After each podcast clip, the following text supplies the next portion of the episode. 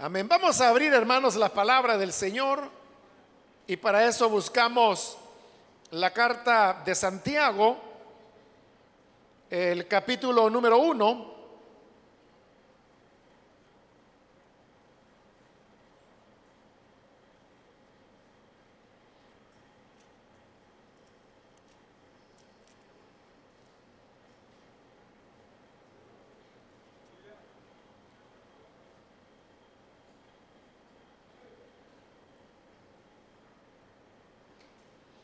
Dice la palabra de Dios en la carta de Santiago capítulo 1, versículo número 13 en adelante, que nadie al ser tentado diga, es Dios quien me tienta. Porque Dios no puede ser tentado por el mal ni tampoco tienta él a nadie. Todo lo contrario, cada uno es tentado cuando sus propios malos deseos lo arrastran y seducen. Luego, cuando el deseo ha concebido, engendra el pecado. Y el pecado, una vez que ha sido consumado, da a luz la muerte. Mis queridos hermanos, no se engañen. Amén. Hasta ahí dejamos la lectura. Pueden tomar sus asientos, por favor.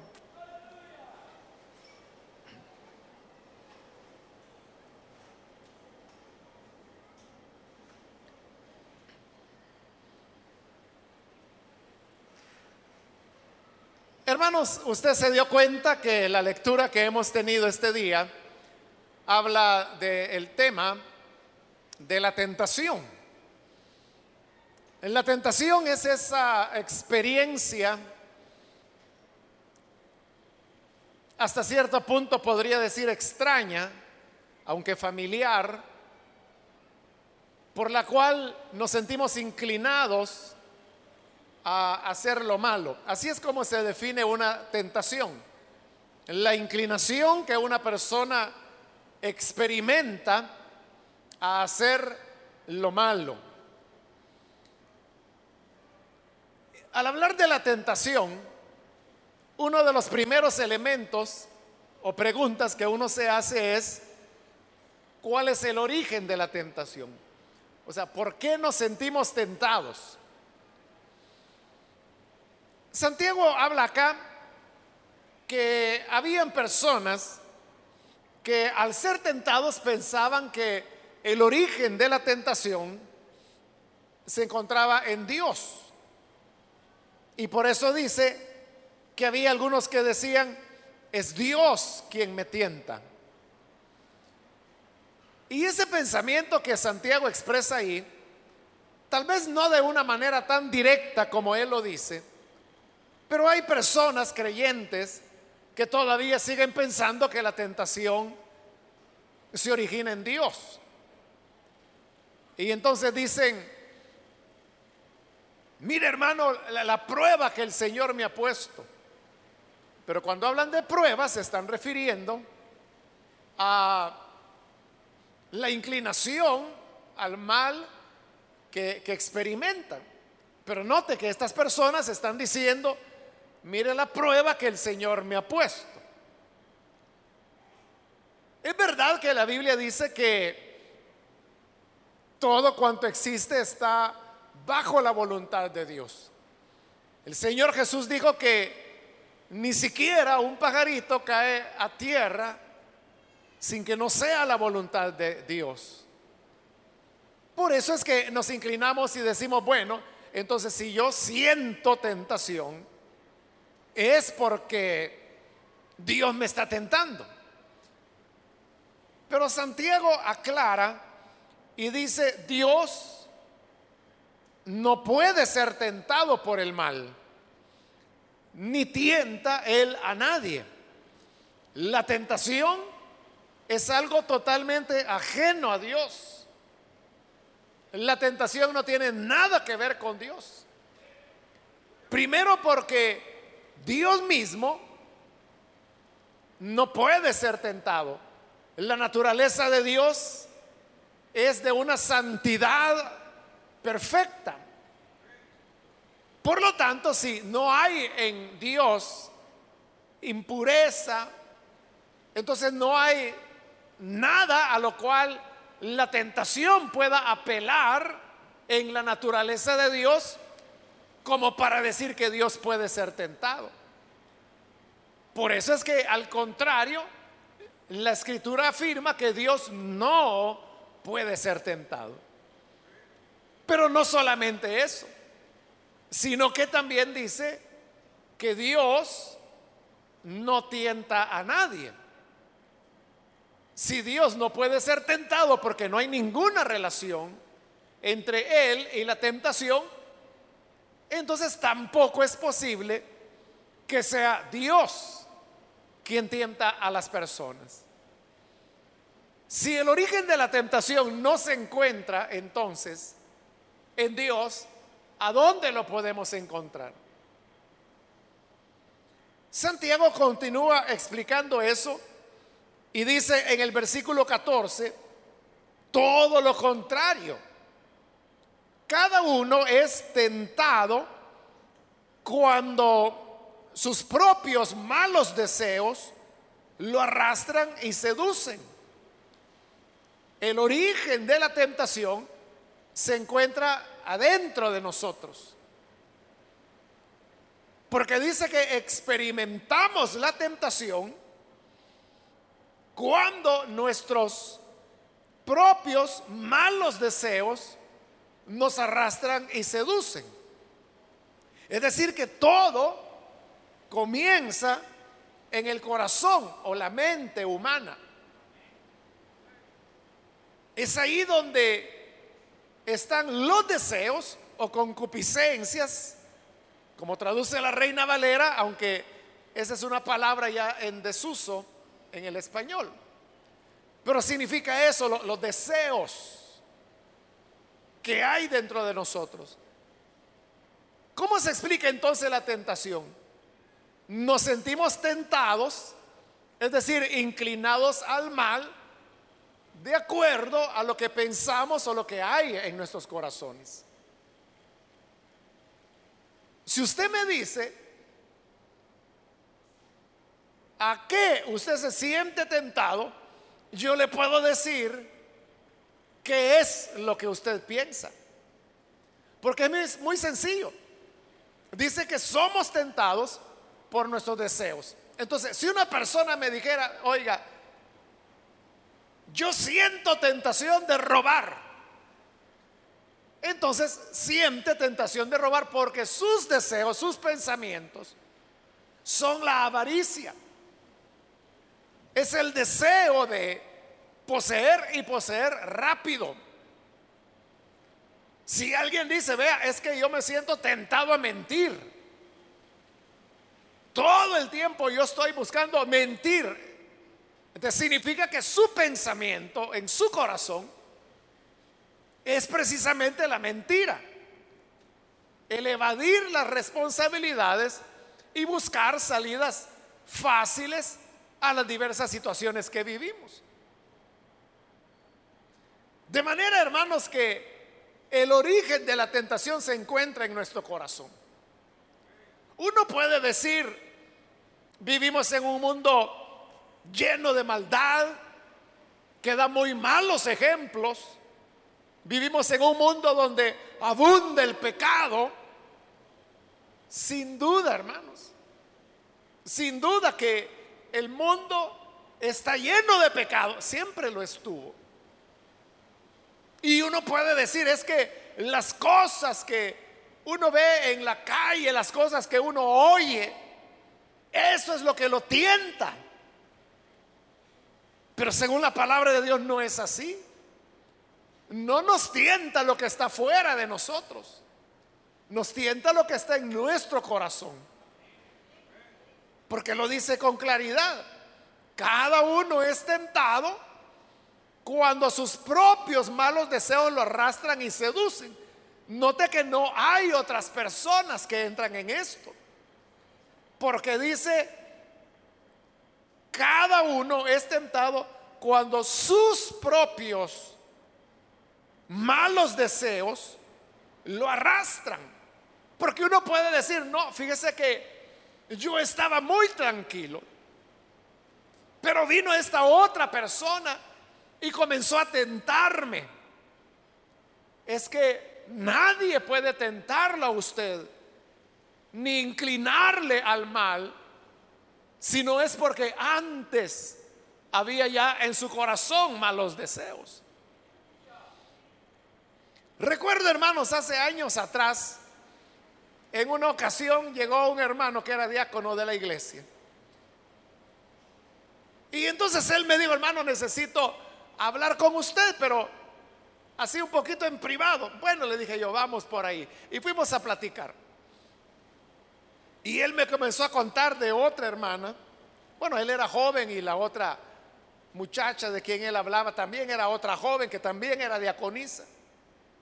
Y entonces me dijo, ay hermano, fíjese que vengo a contarle que fíjese que yo le he fallado al Señor, pero fíjese que esta hermana me anduvo buscando, me siguió, se me insinuaba, siempre me buscaba, a donde yo estaba me llegaba a hablar.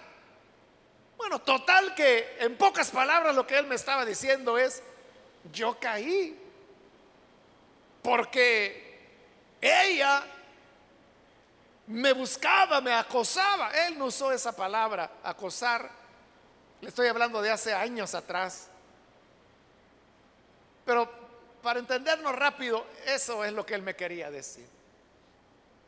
Bueno, entonces yo le dije, bueno hermano, usted ha fallado, tiene que ser disciplinado, pero yo voy a hablar con la hermana para también platicar con ella y, ver qué es lo que ocurrió. Bueno, el hermano se fue al culto porque iba a comenzar. Tenía como un minuto de haberse ido él cuando venía la hermana, de la cual él me había estado hablando, pero ella venía muy molesta. Ella no había visto que yo había estado hablando con él. Y entonces comenzó a decirme, mire hermano, fíjese que yo vengo a decirle algo, porque aquí entre los diáconos hay un sinvergüenza, me dijo. Y ella me comenzó a contar su versión. Y me dijo, mire, lo que pasa, me dice, es que ese hombre toda la vida ha andado detrás de mí, me ha andado presionando, hasta que finalmente, mire, me acosó tanto que yo terminé cediendo. Yo reconozco, hermano, que cometí un error y fallé con él. Y yo me sentí muy mal. Pero ¿sabe qué me dice? Él volvió a llegar. Y él me dijo, vaya, mira hermana, como ya caímos, ahora sigamos. Y yo le dije, no, yo no voy a seguir, yo me siento mal. Me siento avergonzada delante de Dios. Yo ya no puedo usar el uniforme de diaconisa, me va a dar pena. Pero él le decía, no, ya no piense en eso. Usted siga adelante como que sin nada. Pero nosotros sigamos adelante con nuestra relación. como ella vio que él no se iba a detener, entonces le digo, vaya, mire, si usted me está insistiendo, entonces yo voy a ir y le voy a decir al hermano Mario lo que me está diciendo. Y le digo, no, no le vaya a decir. Yo le voy a decir porque usted no me quiere dejar en paz. Bueno, total que dijo, yo le voy a decir. Y como él se dio cuenta que ella me lo iba a decir, él se adelantó y me fue a decir la versión de su historia. Obviamente, él era el que había llegado mintiendo, pero eso es lo que yo le quería señalar. Él decía, ella es la que me buscó, ella me seguía, donde yo estaba, ella me lleguía a hablar, no se separaba de mí. Todo eso se puede dar, hermano. Todo eso se puede dar. Pero como dice la escritura, para el que es puro, todas las cosas son puras. El problema es cuando el corazón del hombre está mal, porque dice, nadie puede ser tentado por Dios. Dios no tienta a nadie. Al contrario, dice, cada uno es tentado de sus propios deseos. Yo no lo puedo tentar a usted a nada si no es que usted tiene sus propios deseos. Y ahí sí. Es decir, que cuando el hombre finalmente accede, accede, como bien lo dice ahí la escritura, arrastrado y seducido de sus propios malos deseos. Supóngase que usted nunca fue un alcohólico, nunca tomó, nunca bebió, pero ni siquiera limonada muy, muy fuerte. Nada. Usted no tiene eso dentro de su marco mental. Yo puedo llegar un día y decirle, mire hermano, ¿por qué no nos vamos a echar unas cervecitas? Y usted a decir, no. Ah, ya sé, que a usted lo fuertecito le gusta. Echémonos un trago, pues. Usted a decir, no. Es decir, yo no lo puedo tentar a usted. Porque usted no tiene esos deseos. ¿Por qué no los tiene? Porque nunca ha sido un alcohólico. Pero ahora supongamos que sí hay un hermano que él fue alcohólico antes de conocer a Cristo. Es decir, si yo llego y le digo, mire, ¿por qué no nos echamos unas cervecitas? Él ya sabe de qué le estoy hablando, porque fue alcohólico. Y entonces él podrá decirme, hermano, ¿qué le pasa? Que el Señor lo reprenda, ¿cómo es que me está invitando? Ah, no, hermano, una no es ninguna. Además, la cerveza es alimento, vitamina tiene. Y si yo sigo con ese argumento, aquel hermano que sí fue alcohólico, lo que yo le estoy diciendo, lo que hará es despertar su propio deseo. Y se va a recordar de su época vieja, de cuando él tomaba y se va a imaginar el vaso de cerveza bien heladito y podrá sucumbir, podrá ceder a la tentación. Y esa persona puede ser, es que mire, vino fulano a invitarme a tomar. Y eso es verdad que el fulano llegó a invitarlo a tomar. Pero jamás ese fulano pudiera haberlo afectado si no era porque habían ya deseos en su corazón. El verdadero origen del mal está acá, mire. Por eso es que bien dijo el Señor, porque lo criticaban a él y a sus discípulos, porque comían sin hacer el rito de purificación que los judíos acostumbraban a hacer. Entonces le dijeron, ¿cómo es que ustedes comen sin haberse lavado las manos. Entonces fue que Jesús dijo, no es lo que entra en el hombre lo que lo contamina. Es lo que sale del corazón del hombre lo que lo contamina. Y luego le explicó porque lo que entra por la boca, eso va a parar a la letrina. Pero lo que sale del corazón del hombre, eso sale del corazón. Entonces dijo el Señor, del corazón salen las hechicerías, la idolatría, los adulterios, los asesinatos, la fornicación, el robo, la mentira. Todas estas cosas, dijo, salen del corazón y eso sí contamina al hombre. A veces nosotros queremos atribuir la culpa y la responsabilidad a otras cosas. Y así decimos, es que mire, los programas de televisión que hay ahora, esos son escuelas de delito. Eso le enseña a los niños y a, y a los jóvenes cómo robar, cómo matar. Y sin duda, hermanos, que los medios de comunicación ejercen una influencia sobre los seres humanos. pero ninguna influencia tuviesen, sino es porque antes ya el corazón del hombre está mal. O sea, yo no digo, hermanos, que no haya que hacer esfuerzos para regular lo que se transmite por los canales de televisión. Yo estoy totalmente de acuerdo en que se haga. Y de hecho quiero decirle que la persona que está a cargo de esa responsabilidad de regular lo que se transmite por los medios de comunicación es un hermano, es un cristiano. ¿Y sabe cuál es el problema? Porque usted dice, bueno, ¿y el gobierno por qué no regula esos programas de traficantes de drogas y todo eso que pasan por televisión? ¿Sabe por qué no lo hacen? Porque no hay una ley en el país para regularlo.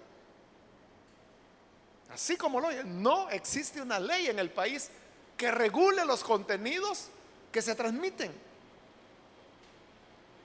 Entonces, ¿qué hace este hermano? O sea, él a un grupo de pastores nos lo explicó. Y él nos dijo, lo que hacemos es apelar a la buena voluntad de las personas. Entonces cuando en una radio, por ejemplo, están transmitiendo vulgaridades, y usted sabe que hay emisoras y que tienen mucha audiencia, y por eso las oye la gente, porque solo vulgaridades dicen.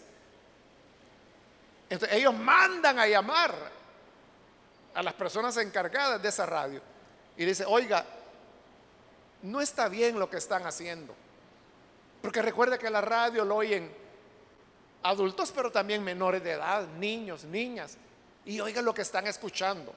Y como ellos monitorean todo, ellos están viendo todos los canales y escuchando todas las radios que hay en el país, que es sobre lo que ellos tienen jurisdicción.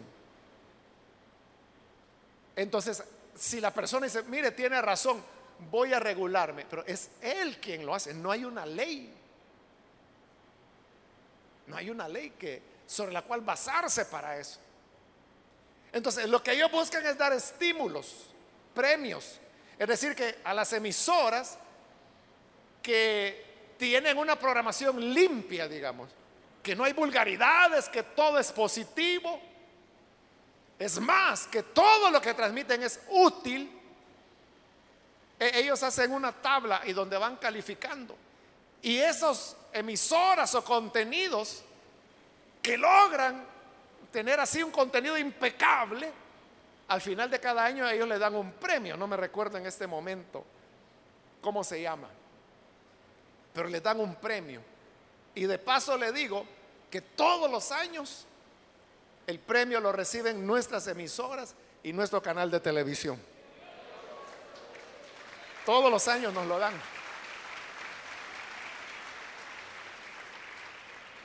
Se me ha escapado ahorita cómo se llama, pero ahí en, si usted va al edificio de la corporación, ahí verá en la pared, ahí están todos los reconocimientos que año tras año nos han dado. Felicitándonos porque tenemos una programación no solo limpia, sino que además de eso que ayuda, que contribuye, que aporta algo positivo a la gente. Esa es la manera como hace. Entonces, repito, yo no niego, hermanos, que los medios de comunicación tienen una influencia.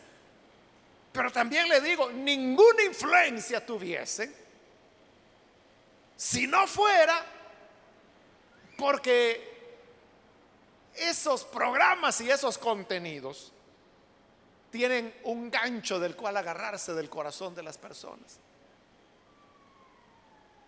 Mire, me recuerdo de un pastor Él es un pastor estadounidense, pero él me lo contó, que en una ocasión le invitaron a predicar en otra ciudad allá de los Estados Unidos, no sé cuál, y fue a predicar. Y después de predicar en el culto, eran varias noches que iba a predicar, esa fue la primera, entonces lo fueron a dejar al hotel. Entonces él se fue a su hotel y como en los hoteles pues hay eh, televisor que usan cable, ¿no? Entonces viene él y como pues ya era para acostarse, para relajarse un poco, encendió el televisor. Y cuando enciende el televisor, se da cuenta que lo que hay es pornografía. Entonces cambia el canal y en el otro canal lo mismo. y lo cambia. Y lo, en todos los canales lo mismo. Este vino, lo apagó y llamó a la recepción y le dijo, oiga, en ese televisor de mi habitación, todos los canales solo tienen pornografía. Y le dijeron de recepción, ah, cómo no, disculpe, ya vamos a ver la manera de remediar eso. Bueno, el hermano ya se quedó con aquella cosita. Como a la media hora lo volvió a encender. Y otra vez, todos los canales, lo mismo.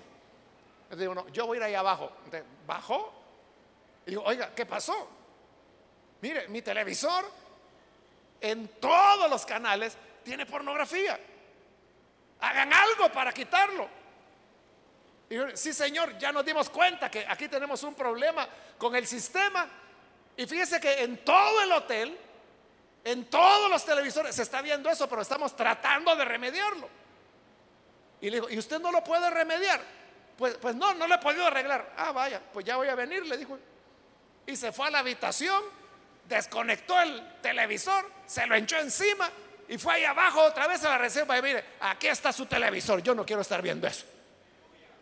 Y se fue de regreso. Bueno, al día siguiente le dijeron, mire señor, disculpe por lo que pasó ayer. Pero ¿sabe algo? Le dijo. Este problema estaba en todas las habitaciones del hotel. Y usted fue la única persona que mencionó el problema y que se quejó. Todos los demás huéspedes, nadie dijo nada. A eso es a lo que yo me refiero. Usted puede tener una programación basura, pero si su corazón está limpio, no le va a tocar, no le va a interesar. Por eso es que dice la escritura, cada uno es tentado cuando sus propios malos deseos, sus propios, no que es que en la televisión se ve esto, es que en la televisión se ve lo otro, son tus propios malos deseos los que te arrastran y seducen. Es el mal que hay en tu corazón. O la gente dice es que mire cómo se visten las muchachas ahora. Si poco les falta andar desnudas por la calle. Yo le diría, desnudas pudieran andar. Pero si su corazón es limpio, no le va a tocar. O sea, no digo que no le ofenda, que no le moleste, pero que eso va a despertar en usted una pasión. No. Porque lo que tienta es lo que tenemos en nuestro corazón. Por eso es que yo le decía, es, bien fácil, llevo todas las de ganar. Usted cuénteme, o sea, es figurado, no es que de verdad se lo esté diciendo. Pero usted cuénteme en qué se siente tentado? Y yo le voy a decir qué hay en su corazón. Llevo todas las de ganarse lo adivino y no porque sea divino, sino porque aquí lo está diciendo la escritura que nos atrae, nos tienta los deseos que hay en nuestro corazón. Entonces usted me dice, es que a mí me dan ganas de fumar marihuana, siento tentación por marihuana. Yo sé que hay en su corazón. ¿Cuál es su deseo? Marihuana. Y usted es que mire, cuando yo veo a una mujer yo no me puedo detener. Ya sé que hay en su, en su corazón, ya sé que su deseo es mujeres, sexo. El mal está en nuestro corazón. Ahora, el problema es que esa semilla del mal que está en nuestro corazón, como dice, nos arrastra. Nos arrastra y seduce Claro, los estímulos que nos rodean, las costumbres, lo que uno ve, lo que uno oye, nos arrastra. Usted puede decir, mire, qué barbaridad, hermano. En el Internet hay no sé cuántos millones, son millones de sitios pornográficos que hay. Y usted puede decir, mire, qué barbaridad, ¿hacia dónde va el mundo? pueden haber millones, o si usted quiere, cientos o miles de millones de sitios pornográficos. Pero si su corazón no se inclina por eso, no lo va a ver. Ahí pueden estar, pero usted no lo va a ver. Pero aquel que en su corazón si hay lujuria, si hay la exaltación del sexo, más que sobre la persona humana, eso es lo que va a andar buscando. Y va a consumir horas y horas viendo eso, pero ¿qué es lo que ocurre? Que viendo eso, dice, sus deseos lo arrastran y lo seducen porque le está echando gasolina al fuego. Ya tenía pensamientos oscuros, pero con lo que ve los está alimentando y fortaleciendo. Es como un monstruo al cual está dando de comer. Entonces dice, sus deseos lo van a arrastrar. Lo van a seducir. Y no crea que lo van a inclinar a orar. No le van a inclinar a la maldad. Recuerdo hace años, hablaba yo con una jovencita, 13 años de edad. Bueno, el papá me la trajo, porque me dijo, mire, ayer mi hija besuqueándose por allá en la calle con un fulano. Quería que yo se le enderezara. Y me la trajo. Bueno, y yo comencé a platicar. Y ella fue muy sincera, muy honesta. Y me dijo que lo mismo de siempre, ¿verdad? Que los padres trabajando la dejaban sola en la casa. Ella tenía como 10 años. Y llegó un tío. Y el tío le comenzó a mostrar pornografía. A una niña de 10 años.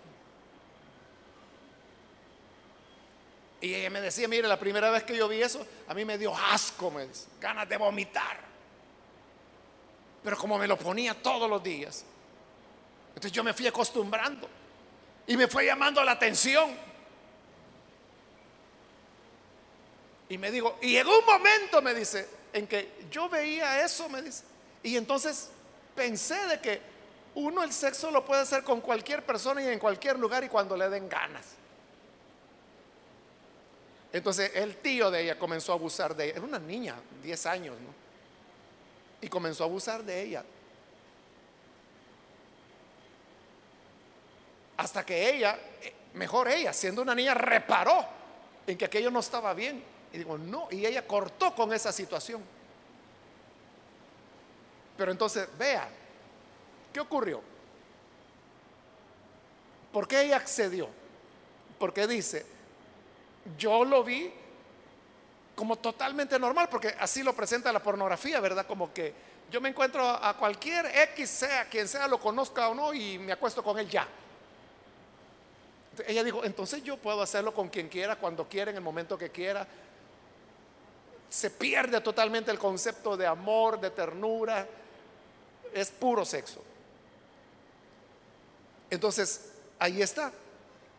Sus deseos la arrastraron, la sedujeron.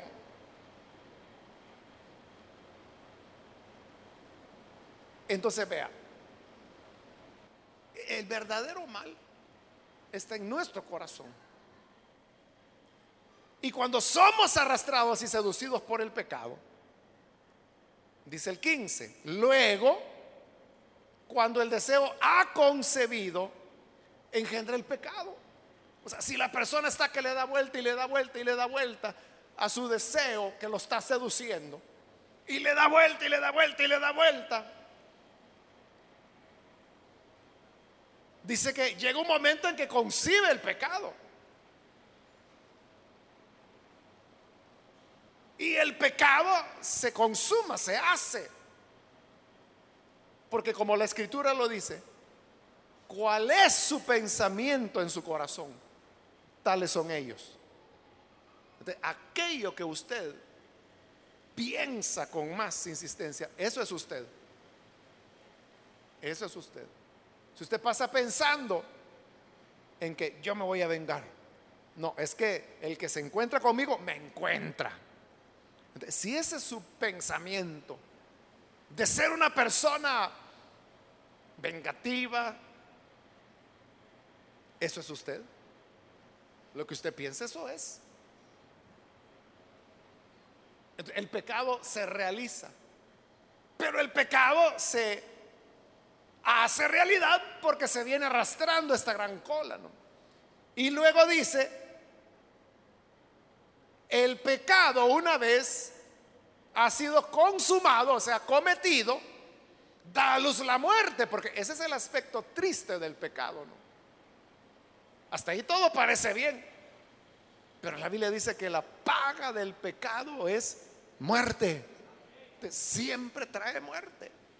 De una manera u otra trae la muerte, la muerte de la inocencia, la muerte de las emociones, la muerte de la sensibilidad, la muerte de la conciencia, la muerte de relaciones familiares o personales y si no hay un arrepentimiento, la muerte eterna. Puede traer la muerte física también. Y por eso recomienda Santiago en el versículo 16, mis queridos hermanos, no se engañen. No nos hagamos ilusiones, no nos engañemos, hermanos. Pensando que podemos darnos el lujo de tener las ideas o pensamientos que queramos y que no habrá consecuencias. No se engañe. No se engañe. Por eso es que la escritura dice, ¿podrá el hombre tomar fuego y abrazarlo sin quemarse? La respuesta es no el que abraza fuego se va a quemar. Entonces, ¿cuál es la raíz? El corazón humano. Entonces, ¿cómo podemos resolver el problema de la tentación? ¿O cómo se vence la tentación? Hay que vencerla allí donde nace. ¿Y a dónde nace? En el corazón. Lo que necesitamos es un corazón nuevo. Que el Señor Jesús nos dé un corazón nuevo, transformado, para que esos deseos sean desarraigados. Y si usted me dice, es posible que lo que uno ha tenido en el corazón toda la vida, que Cristo lo pueda quitar. La respuesta es sí, porque Él dice, quitaré sus corazones de piedra y les pondré corazones de carne, en los cuales esté mi palabra escrita. Sí puede hacerlo el Señor. ¿Y nosotros qué podemos hacer para que nuestro corazón sea cambiado? Creer en Jesucristo. Recibirle como Salvador. Por eso es que se llama Salvador. Porque nos salva de nosotros mismos. Nos salva de nuestro corazón contaminado. Donde está el origen y de donde nace todo pecado. O sea, es aquí donde hay que operar. Pero hay un buen cardiólogo que se llama Jesucristo, que puede hacer cambio de corazón.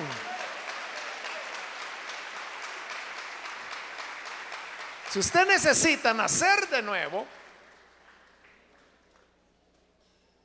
Jesús está aquí y puede transformarle. Vamos a orar, vamos a cerrar nuestros ojos y vamos a inclinar nuestro rostro.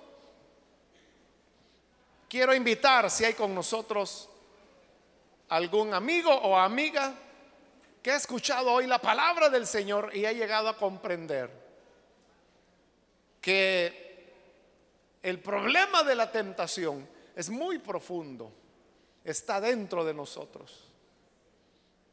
Y si usted dice, me voy a cambiar de ciudad, voy a buscar un lugar más tranquilo, una oficina donde la gente sea más educada, qué bueno si puede hacerlo. Pero déjeme decirle que la semilla va adentro, va en su corazón. Y donde usted vaya, lleva su corazón. Lo que necesita es un cambio, una transformación de su corazón. Y eso es lo que Cristo le ofrece ahora. Si hay alguna persona que necesita recibir al Señor como su Salvador. Allí en el lugar donde se encuentra, yo le invito a que se ponga en pie, en señal que usted necesita recibir al Hijo de Dios y oraremos por usted. ¿Hay alguna persona, algún amigo, amiga que necesita venir? Póngase en pie. Yo le animo para que no deje pasar la oportunidad. Cristo le llama. Jesús le está invitando. Y hoy es el momento para que la gracia del Señor le pueda alcanzar. ¿Hay algún amigo, amiga? Necesita la salvación del Hijo de Dios. Póngase en pie. Queremos orar por usted. Hágalo con toda confianza, pero hágalo pronto porque yo seré breve en el llamado no deje pasar la oportunidad para que la gracia del Señor le alcance. ¿Hay alguna persona? Muy bien, aquí hay alguien que pasa. Dios la bendiga, bienvenida. ¿Alguien más que necesita venir? Puede ponerse en pie y oraremos por usted. ¿Hay alguna otra persona, otro amigo? O si hay hermanos muy bien, ahí arriba hay otra persona. Dios la bendiga, bienvenida. Decía si hay hermanos que se han alejado del Señor, se apartó. Y usted dirá, es por una tentación que me vino. Pero la tentación podemos vencerla. Necesita esa ayuda. Reconcíliese. Póngase en pie si usted necesita reconciliarse con el Señor. Hoy es su momento, hoy es su día para comenzar una nueva etapa. Venga con toda libertad. Muy bien, ahí atrás hay otra persona, bienvenida. Alguien más. Le animo para que se acerque con toda confianza. Le invito para que no desaproveche la oportunidad. Si hay alguien más que es primera vez que necesita venir al Hijo de Dios o necesita reconciliarse, venga. Venga, yo le animo.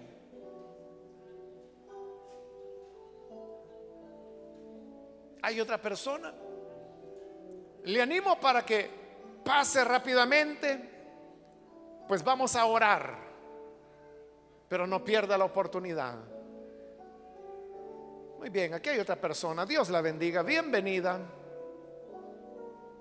¿Alguien más? Aquí hay otra persona más. Dios la bendiga. Bienvenida. Alguien más que aproveche estos últimos momentos, estos últimos segundos para venir al Señor.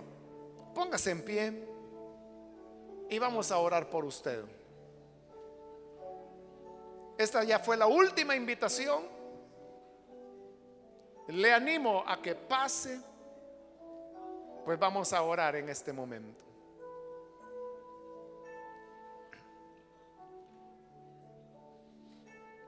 A usted que nos ve por televisión también le invito para que se una con las personas que están aquí al frente y que juntos oremos.